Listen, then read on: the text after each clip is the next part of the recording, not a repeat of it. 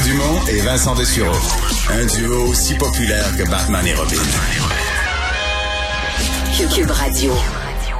Plusieurs sujets à aborder avec notre prochain invité, le chef du Parti conservateur du, Québec, Éric Duhem. Bonjour. Bonjour. Euh, ben, commençons par le commencement. La, nouvelle du jour à TVA, c'est que vous avez reçu une invitation pour euh, le prochain débat des chefs. Ça a été bien reçu? Oui, ça a été très bien reçu. non seulement ça a été reçu, mais on l'a accepté avec joie. Euh, vous savez que ça faisait partie des, choses qu'on souhaitait ardemment quand un parti euh, passe d'un tiers parti à un, parti majeur. C'est un passage obligé. C'est une forme de reconnaissance du travail qui a été fait depuis plus d'un an. Donc, on est, on est très heureux. Donc, on est conscient qu'il reste encore six gros mois de travail, mais je pense que c'est une étape importante pour dans la croissance du Parti conservateur du Québec.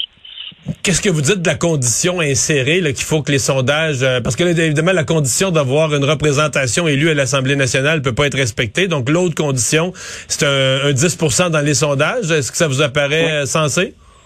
Ben oui, écoutez, on a, on a présentement, on est à quoi entre 14 et 24% dépendamment de quel sondage, 14, 16 ou 24. Donc, euh, selon tous les tous les sondages actuels, on remplit le critère du, du 10 OK. Puis vous êtes prêt à.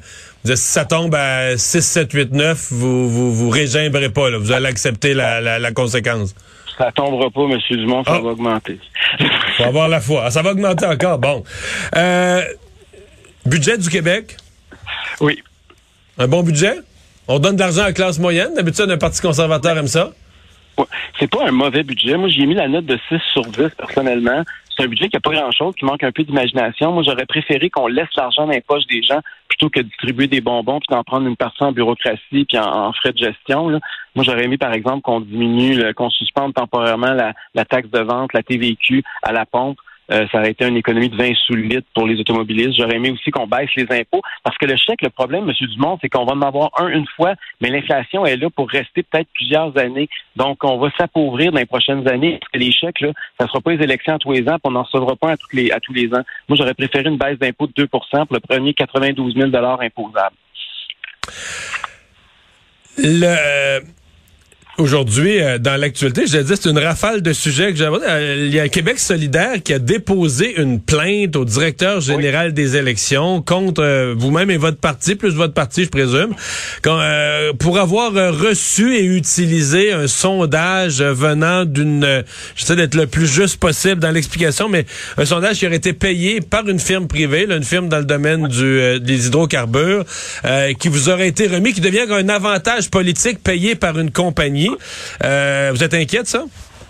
Ben non, pas du tout. Au contraire, je trouve que ça témoigne de la panique chez Québec solidaire quand on est rendu qu'on attaque des gens parce qu'ils ont reçu un sondage sous embargo, alors qu'on est trois partis politiques en passant, M. Dumont, qui ont reçu ce sondage-là, Québec solidaire, euh, le Parti libéral du Québec et euh, la coalition Avenir Québec de François Legault ont reçu le sondage. Même la CAQ a même coulé un autre sondage quand le sondage est sorti publiquement au moment de l'embargo est élevé pour contrecarrer les chiffres qui étaient avancés par le sondage Main Street. Donc, euh, c'est quand même bizarre que c'est juste nous qu'ils ont ciblé. Là. Et euh, je pense que ça témoigne davantage du problème avec QS. Puis, parce qu'il est en train de se passer quelque chose que même moi, j'aurais jamais pensé au Québec. Il y a beaucoup de gens qui étaient des solidaires qui se joignent au Parti conservateur du Québec présentement. je sais que ça en fait paniquer quelques-uns euh, chez QS. Puis c'est Mais est-ce qu'ils savent ce qu'ils font? Est-ce qu'ils savent? En fait, ça enlève pas un peu de crédibilité à toute la démarche. Bon, on sait pourquoi. J'en connais. là. C'est parce qu'ils sont complotistes, sont anti-vaccins, sont sûrs que ils aiment les médicaments naturels. Puis le vaccin, ils trouvent ça épouvantable. Puis là, ben, ils vous ont découvert comme le gars qui défend les personnes pas vaccinées, puis les anti-vaccins. Puis, dire sur le reste, d'après moi, euh, si vous jasez avec eux de finances publiques, euh, de, de, je pourrais nommer cinq, six sujets, ça va accrocher à des places, non?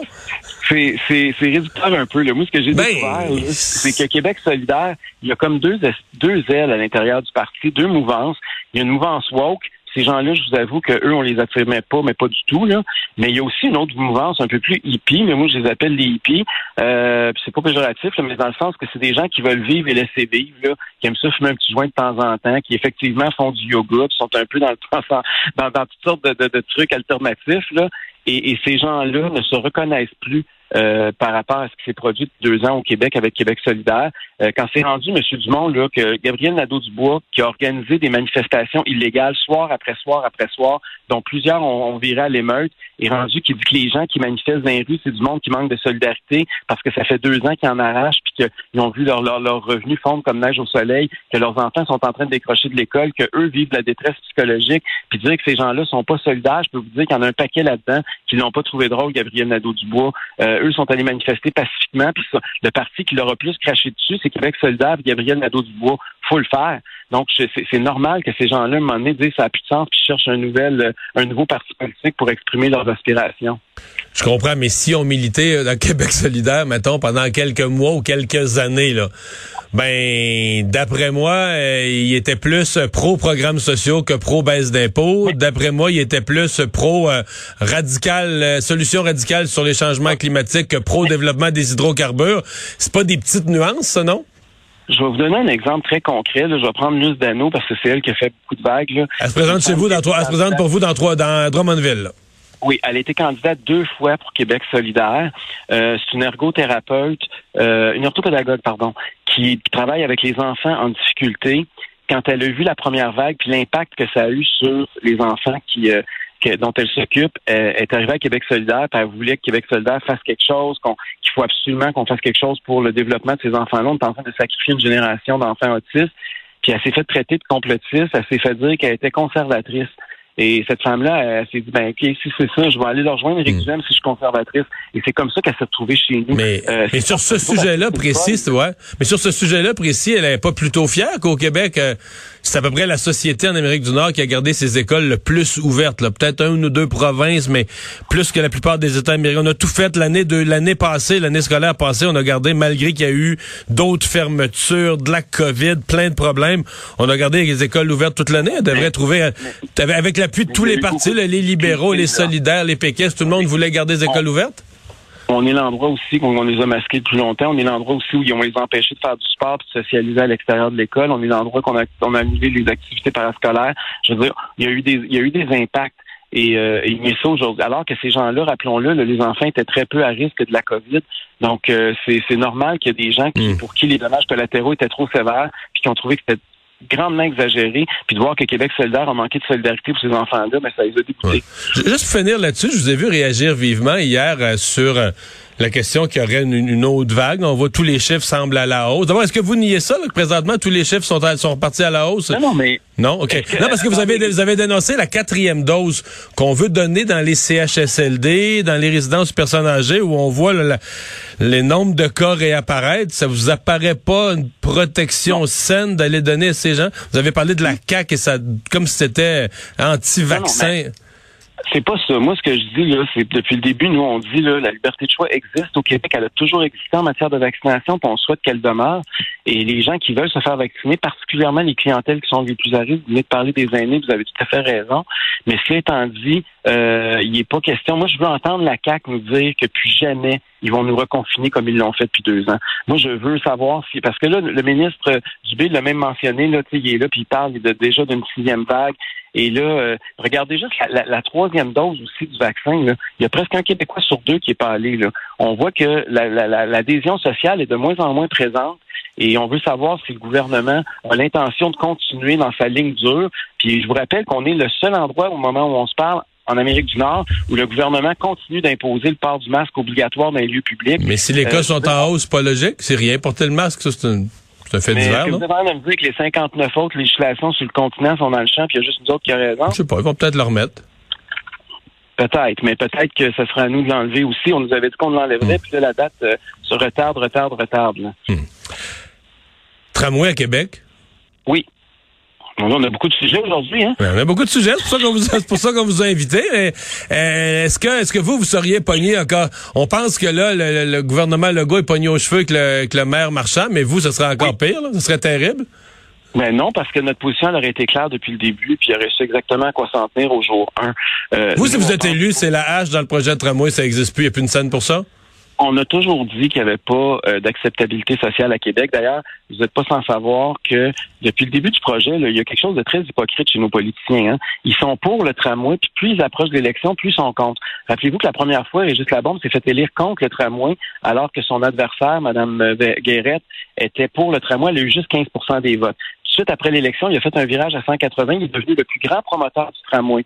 Quand est arrivée l'élection, sa dauphine, Mme Savard, a perdu l'élection contre M. Marchand, qui est aujourd'hui maire de Québec.